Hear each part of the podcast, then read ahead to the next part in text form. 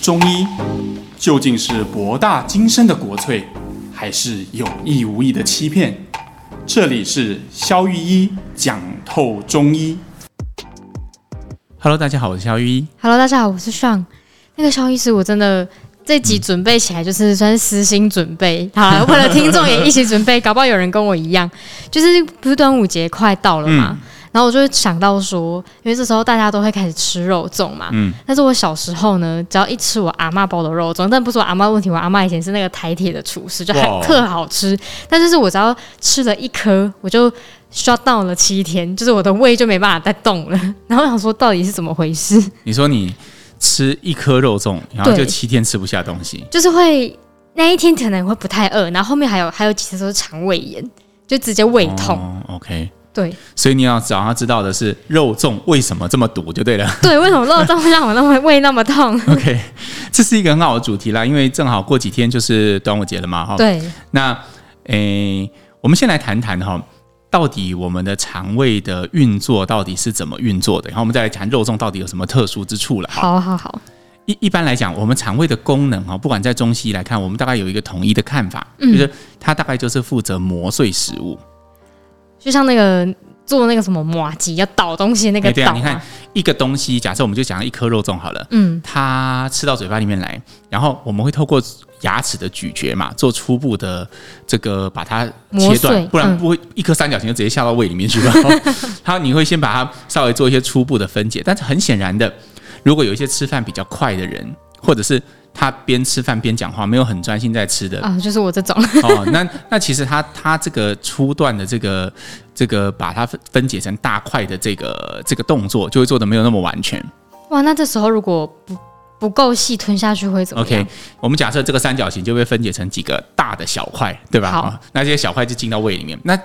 胃的功能就是接下来磨碎，把这些小块再磨成细细的。嗯，好、那胃怎么蠕动？你看我们那个，如果你上网可以查一下，你搜寻一下那个胃。那、如果你很怕看到血腥的东西，你就找那种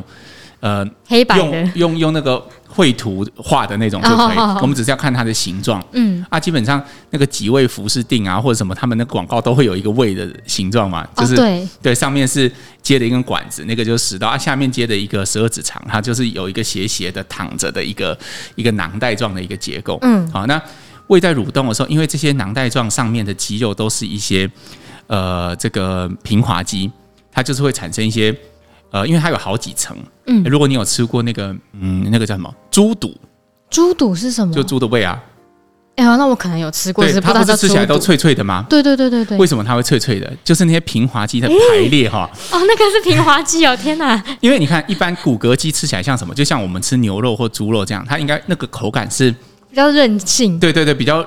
就是你煮的久就会硬嘛，那对煮的那个，但是你看那些内脏吃起来，尤其是胃啊、肠子吃起来都是有那种涮涮涮的感觉嘛，哦，对是吧？平滑肌因为那就是平滑肌，它的激素是朝向不同的方向。哦这样讲太血腥了吧？有有点 有点太具体有了点。具体的， 对，它是朝向不同的方向，它它的肌肉韧性很好，所以就借由这些肌纤维的收缩，它可以让胃壁互相靠近、放松、靠近、放松，就哦很像那挤个、它呃那个那个那个冷磨的那个果汁机这样子，哦，挤食物那的它也可以像果汁机一样慢慢把它挤成哦呃分解成那个更小的微粒这样。嗯，OK，那这个过程很显然，我们现在就要回头讲，那肉粽到底跟其他东西为什么肉粽特别难被磨碎？对啊，为什么特别吃那个就胃特别嗯你痛想？想看嘛，如果你把肉粽放到果汁机里面会怎样？哇，那应该要打很久，因为它不就是黏为什么火黏的？黏？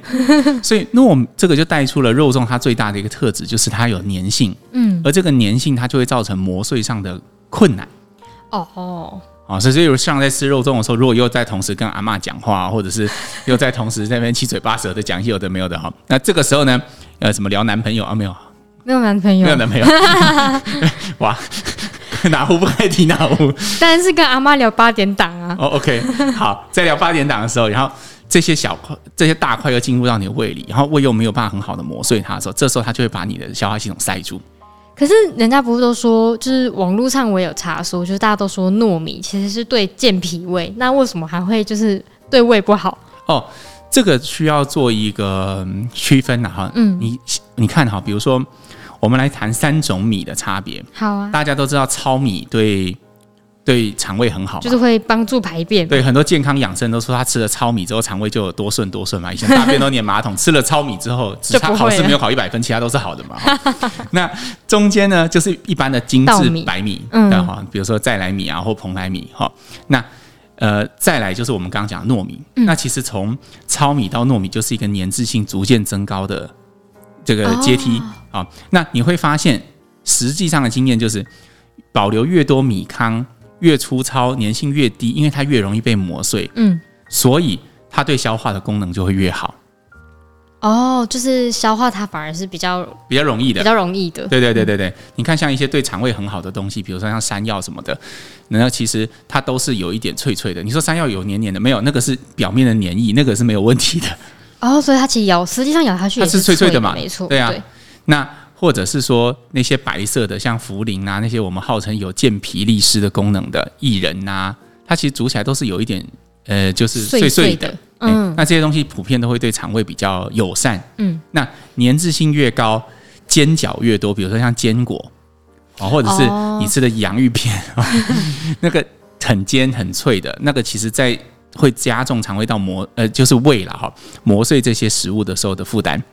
哦，所以那像我这种就是容易对于比较难消化的嗯，的食物有很敏感的反应，这种是功能太差嘛？因为我其实我也没有特别有什么特别的胃病啊，可是就是每次每每遇到操那个什么糯米屡试不爽的痛、哎， OK，这个就要讲到我们比较特殊的，就是所谓的中医观点了哈。嗯，它可以回答上刚提的这个问题，就是为什么有些人吃肉粽也没事啊？他对一天可啊能一天三餐，端午节一天三餐都吃肉粽， 而且有些人还会早上开始吃，对对我早上对吃就那一天就不饿 了。对，然后他也没事，但是对你就不行啊，你会塞七天。那为什么会有这种差别呢？嗯，好、那就要讲到我们中医对肠胃功能，如果我们简单来分哈，可以分成阳跟阴。嗯，好，我们解释一下，好像我们之前有稍微提过，我们重讲一下这个重要的概念。阳气的意思哈，就是指那些看不见、嗯摸不着，但是对我们来讲主观上很重要的东西。嗯，听起来好像有点抽象， 看不有见点、悬， 摸不着，但是对我们很重要。比如说，我们举例，一个人疲倦，我们中医会觉得他是阳气虚。哦，说是精神好不好的对概念，你拿一个精神好的人跟精神不好的人，叫他们去抽血检查，哦，其实会是应该其是实应该是差不多，哦没有什么差别，所以没有任何疲倦指数可以来衡量你血液中多了什么，所以你会疲倦，没对有没有这种东西。嗯但是精神疲倦，我们都有都有这个经验嘛，嗯我们都知道，哎，那个就是一种身体有没有气力的问题。就就老就就是神神的对，这就是我们刚刚说的看不见、摸不着，但是对我们很重要的东西。哦，那你看啊、比如消对我们来讲，消化功能也是这样子。嗯，一个你的胃壁跟正常人的胃壁都长得一样，里面也没有溃疡，也没有什么都好的。嗯，但是你的磨碎食物这个功能就是比较差。所以就是阳就是阳性的阳性低下这样对，通常中医会叫脾阳虚，或者是我们直接叫做肠胃的阳虚也可以。哦，好，那这个东西就是代表我们消化跟运化食物、腐熟食物的这个功能低下。哦，那当然有阳虚就有阴虚，阴虚对有些人的阴虚是真的已经到了实质性，比如你胃镜伸进去会看到一些实质的，比如说胃穿孔诶这比如种，说诶穿孔太严重 了，比如说像常见的像胃糜烂、嗯，表面性胃炎、胃溃疡啊、萎缩性胃炎、胃酸过多、贲门狭窄、幽门梗阻等等，具体的就这是种你你实际上看得到它已经产生了一些实质性的病变。哦，实际损伤啦，对对对，就啊身比如体说的我们拿喷门好了，很常见，喷门就是食道到胃的这个这个括约肌，嗯，它如果松开，就好像这个门关不紧，就会一啊直喷胃酸那，它的胃酸就会很容易逆流到食喉道咙。对对对对对，那所以这种就是真的是阴的问题。哦，哎，那通常，所以我们可以简单区分，阳性其实是功能性的问题，阴就是实质性的问题。嗯，那我会认为这就可以回答为什么不同的人吃肉粽，他会有不同的反应，因为每个人的阳气强度不同。那肖老师你会有建议说哪一类体质，像可能我这种胃胃的阳气太虚弱的嗯人，怎么样？哪一些类型的人比较？不适合吃粽子，或者是要少吃，或者在什么时间点吃会比较好 OK，如果你怎么样感觉你身体的阳气哈，就是你平常吃如果吃太饱，你会不会觉得很不舒服？会哦，那如果你是这种，就代表你的阳气就比较弱吧，哦你胃磨碎食物的能力这个功能就比较差，嗯对不对哈？那如果是这样，你可能就少吃一点。嗯，好，那如果你不信邪，你一定要吃的 话， 那我在这边推荐几个小东西，这都是很安全的处方哈，就是我觉得这个是可以跟大家直接分享的哈。把听众赶快笔记起来。 对对对，我先介绍第一个哈，它是一味药材，诶，说是一味也不对，它就叫神曲，神曲是神明的神，嗯曲呢这个字就比较复杂，左边是个麦子的麦，嗯，好，右边是个曲子的曲，神曲。神曲对，那这个东西是什么？它长得很像普洱茶砖，哦，就是我刚刚有查，就是一个正方形咖啡色对对的对，东其西，实那东西它不是本来就长那样，它是把六种谷物把然它后浓聚缩集在是一不是？ 起，然后去发酵，哦，然后就像普洱茶也是这样嘛，它都嗯要发酵，它是发酵茶，然后最后它就把它打成那个砖头的样子，所以用的时候就茶砖是这样对，这种时候就是拿锤子去把一小块敲下来，然后拿来泡茶喝，哦，通常会泡成神曲茶，里面可以加一点点的乌梅，是那个乌梅汁的那个乌乌梅汁的乌梅，为什么哈？因为神曲它是发酵的东西，它本来就有一点酸味，嗯，可是它的酸味是属于发酵品的酸味，就是你会觉得嗯，怕这个草嗯，这个好像有一点草扑鼻的感觉 哈。那可是如果你加上乌梅，那它这个酸味就会融合起来，你会觉得比较好喝吗顺，而且乌梅可以，我们之前有介绍过嘛，可以助我们卖乌梅卖很多了嘛，就是对对对， 就是乌梅可以助肝气的生发，所以它也会让肠胃道比较顺畅。哦，对，所以这两个其实可以合在一起。我常用在比如说小儿胃口不开，或者是很容易胀气、胃酸，可是又不喜欢吃药，那种酸酸甜甜的饮料就蛮适合用来做平常的食疗。所以如果你是不容易消化的人，嗯，你就可以用这个神曲乌梅汁来当做你配饭的饮料。哦，边吃边喝这样子哎，，你也可以在饭前，也可以在饭后，但是它就会有那种助肠胃消化的功能。哦，对，还不错，那如果你是，呃，再就是进阶一点吧。再进阶一点，你真的胀得很严重，神曲乌梅汁已经救不了你了。那我推荐一个处方，叫做保和丸，哦，这好像阿公阿妈那个处方， 就嗯是保家里是会保放护的保，和是和平的和，好像维护世界和平的感觉哈。 饱和丸。OK， 那这个处方呢，它其实就是有包含我们刚讲的那个神曲，哦，神曲是它其中一味药，然后它又有加一些其他的东西。那这个处方其实蛮大的，里面很多东西，什么陈皮啦、麦芽、啊、什么一大堆消导药跟理气药合在一起。哦，就是让你快速的那个胃的功能对变好。它的用法是这样哈，你每一次要吃粽子以前，嗯我们现在总针对粽子吧，好像要吃粽子以 前，你就先吃大概三到四公克的饱和丸，哦，先吃对那个丸，然后你就可以开始吃粽子，哦、就会然后你就比会较好消神奇化。的发现，哎，这次怎么就不胀了？这样，天哪，我要回家试试看。对，它其实是一个很好用的消导药，但是啊，但嗯是、最重要就是但是，就是它并不会改善你的肠胃功能。嗯 哦，消导药就好像通乐，你的马桶如果容易阻塞，你用了通乐会不会通？会通，但是下次会不会阻塞？它还是会塞的。所以本质上还是要调理。对，所以我们介绍这个处方只是说啊，因为过过节了嘛，对，那大家如果想吃粽子过节，然后不要因为肠胃不舒服而扫兴，那这个是可以做的。但是我们也要清楚消导药它的呃呃这个极限，嗯，就是它最多就是帮你这一次，但它没有办法解决根本性的问题。嗯你家的马桶坏掉，还是要请水电来看会比较好。没所以你问如果题你的肠胃有问题，你还是要找中医是比较好。 那像那种就是网络上也很常很多人讲说什么糯米那一呃糯米那一些啊，比如说有什么慢性病的人比较不宜吃，因为他可能有什么高 GI 啊，然后会让什么血糖飙高啊，然后会不舒服还是什嗯么的。这消息是怎么看？ GI 值是另外一个问题哈。嗯，我们先讲，今天如果一个粽子吃下去以后，你会在你身体里面发生什么事？一个粽子吃完，血糖就会高起来，对，你的粽子就转转换成了呃几个单位的血糖，对吧？嗯然后接下来身体的动作就是，诶，胰呃血糖如果突然间升高，胰岛素就会被分被泌叫出来。来，那对，胰岛素做什么用呢？就是把这些血糖转换成脂肪，然后堆积在你的脂肪仓库，比如你的肚子啊、屁股哦讨啊、厌大腿啊各种地方， 要脸就膨起来这样。OK，好，所以所有减重的人都知道要避开高 GI 的食物，因为什么叫高 GI？就是这个东西它变成血糖的速度非常快。哦，它比较快会变成就是堆积在身体的嗯产物。你看哈，我们还是拿刚刚那三样东西来举例：糙米、白米和糯粽米子、糯米。嗯，那很明显，糯米的 GI 值就非常非常高。天所以它哪，很快就会变成很多的血糖。可是糙米呢，它就是比较 DGI，或者大家知道的，呃，像地瓜，嗯，也是属于 DGI 的淀粉，它就是它的它转换成血糖是慢慢慢慢慢慢一点一点的转换。那这样的好处就是，可能胰岛素还没被大量分泌变成脂肪之前，你只要运动，它就很容易就消掉了就。消化掉。端端午午节，端午节的时候，有些人会一次吃一个五六颗粽子，很可怕哎、很可怕，对，因为你血糖会瞬间爆高，然后胰岛素也会瞬间爆高，然后脂肪也会瞬间爆高。 会不会很亢奋这样？对对对对对， 啊好可怕。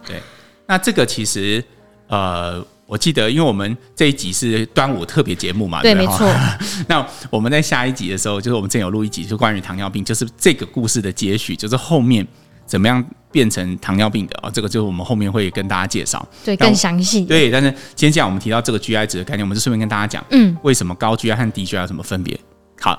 所以讲了这么多哈，就是告诉大家，端午节吃粽子的时候啊，适可而止就好，好过节过个气氛就可以了哈。对，刚刚好就好。如果你早上就觉得胃怪怪的，那那天先不要吃啦，就真的是不要赌。对，有时候对一，对赌下去，你胃就直接宕机给你看。 没错，没错，没错，没错。那请肖师今天帮我们总结一下，就是呃，对啊，总结粽子怎么包这 样子，所以我们有分成南部重北嘛？没有，没有，我们刚刚没有讲到这一块。不要不要不要站南北，不要站南北，都好 吃。对对对对，我们讲的主题哈、是关于说，呃，粽子为什么特别难消化？哦嗯我们从上的这个实际的切身的案例出发啊、对，我们介绍了胃阳和胃阴两种不同的这个呃作用，嗯，好、一个是实质，一个是功能，共同去把我们的这个东西磨碎，嗯，好、那因为粘滞性高的东西、煎饺多的东西、油炸的东西、坚硬的东西会特别难磨碎，所以它会增加肠胃道的负担。那为了让大家可以开心吃粽子，我们也介绍了两个。啊，那个呃小撇步了哈，一个是神曲泡乌梅茶喝，那另外一个是饱和丸这个处方哦，它都是可以让你在短暂的时间很快速的获得缓解，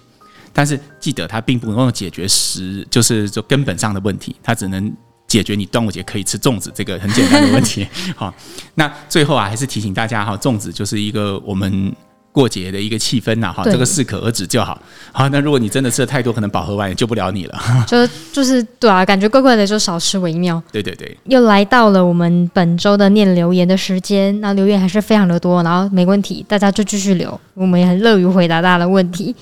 好，那我们来念本周的第一则留言，有有一名叫做火星奶爸，嗯询问呢，他说非常感谢医师的各种分享，他说小弟因自己的腰伤，然后精虫品质和疱疹等等，然后认真接触不少中医观念，那他想要请教医师对于原点疗法的想法为何？原点疗法。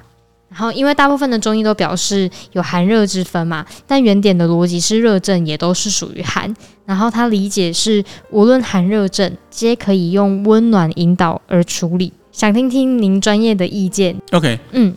这样好了，呃，因为我其实不是很清楚他讲的原点疗法到底是谁提出来，但是我针对我看得懂的部分回答哈，好就是呃，他说不管是寒还是热，都可以用温的方法来处理嘛。对对对对对，我针对这件事情来做一个回答哈。理论上，中医的标准治则是寒者热之，热者寒嗯之，意思是就像大家想象的跷跷板嘛，你身体偏热一点，我们就用一点凉的药；你身体偏冷一点，我们就用一点热的药、温的药。好、这个应该是常识。嗯，但是确实有一些学派他们会有这样的观点，就是不管你表现出来是寒是热，都可以用温的药、补的药，嗯来达到调整身体的目的。嗯，好，这个学派是存在，这是客观存在的。那第二，临床上有没有这样的事情，确实是很常见的。嗯，就像我今天早上有一个患者，他是上个礼拜的出诊，他来的时候他就是痘痘很多，脸上、背部就都是。嗯，那理论上痘痘是什么？痘痘是热啊，对，对啊，是火气啊。那根据呃热者寒之的观点，我们是要放一点凉药。对。没有啊，我就是全部都给他热药，而且是给他很热的药。诶，为什么会这样？对，但他这礼拜来痘痘就消掉了。哦，哎，但是我觉得这个是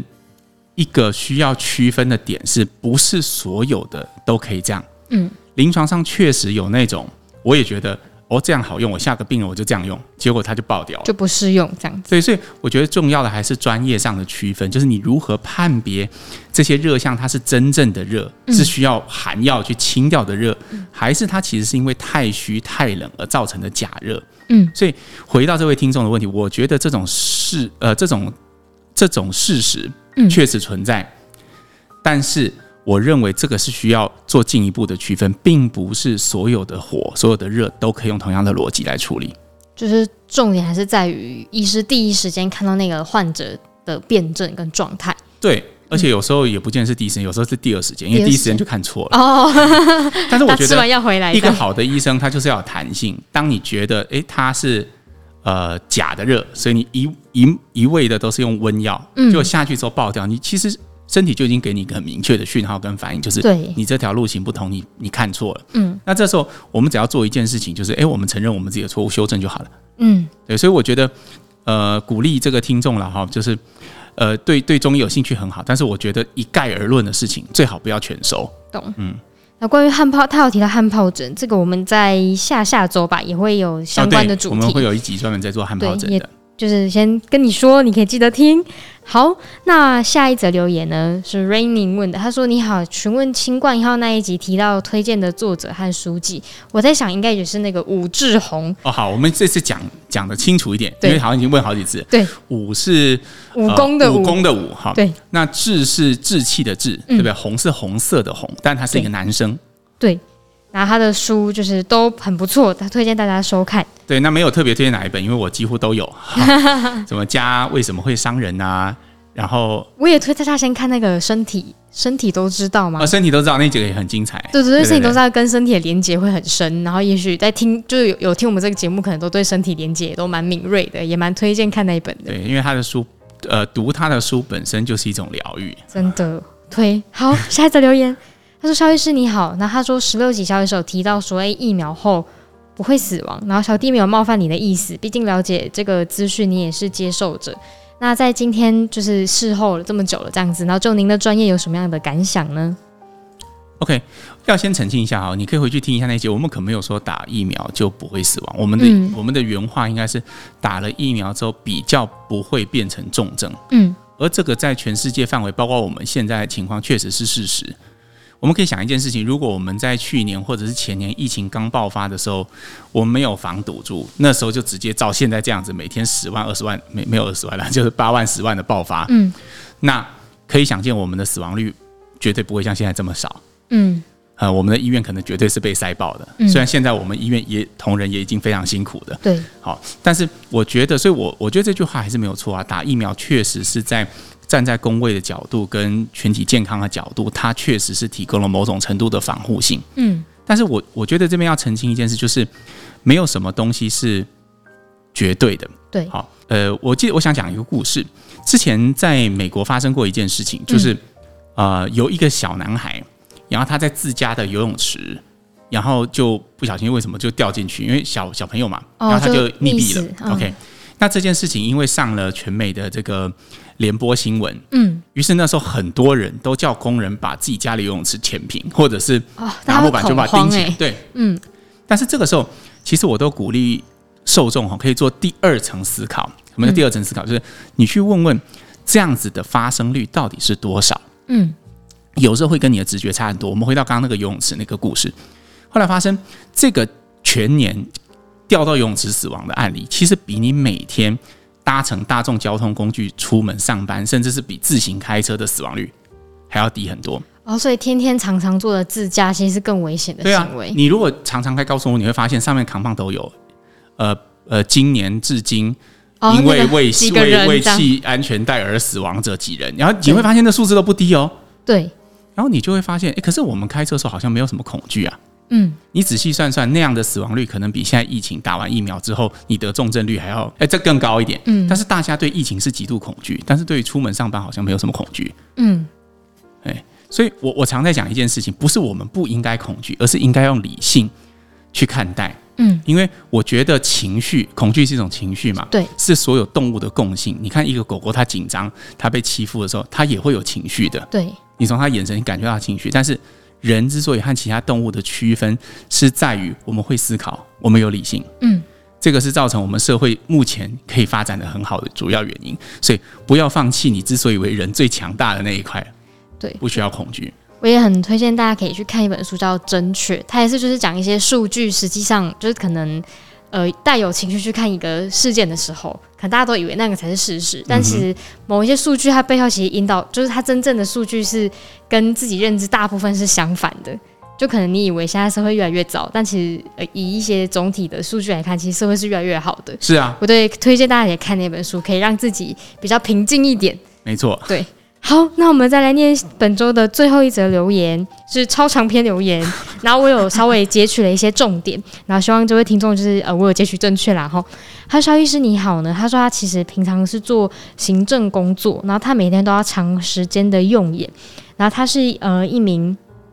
二十七岁女生，两眼近视度数度数大概都是七百度这样。那因为她长时间用眼嘛，所以上眼皮那种肥肿、浮肿的那种问题，所以她上网都会做一些，就是上网就是学习了一些什么提肌操啊、媚眼操，就跟着做这样按穴位。就她发现呢，好像穴位按一按之后，就是会有出水的症状。嗯，嗯，对，然后他也好奇是说，哎，这个出水是不是对眼睛是不好的？因为好像什么眼睛干涩后按一按就会有水，然后他就不太确定说这样做会不会对眼睛会有不好的影响。然后另外一个问题是说，他有时候呢就是下了班啊，或是会他就不会长时间戴眼镜，嗯因为他毕竟他七百度。然后他呢他就有听到人家讲说，哎，如果他眼镜没有常常戴啦，他其实不戴眼镜的时候，其实也会让眼睛很紧绷。他说他他，然后他最近有发现说他度数呢怎么在飙高，所以他就想说，哎、是不是不戴眼镜这样的重这个行为也会让眼睛加剧老化？他主要是问这两个问题。然后他另外也想要敲完呢高度近视保健的相关主题，然后不知道中医有没有办法针对这个部分做治疗？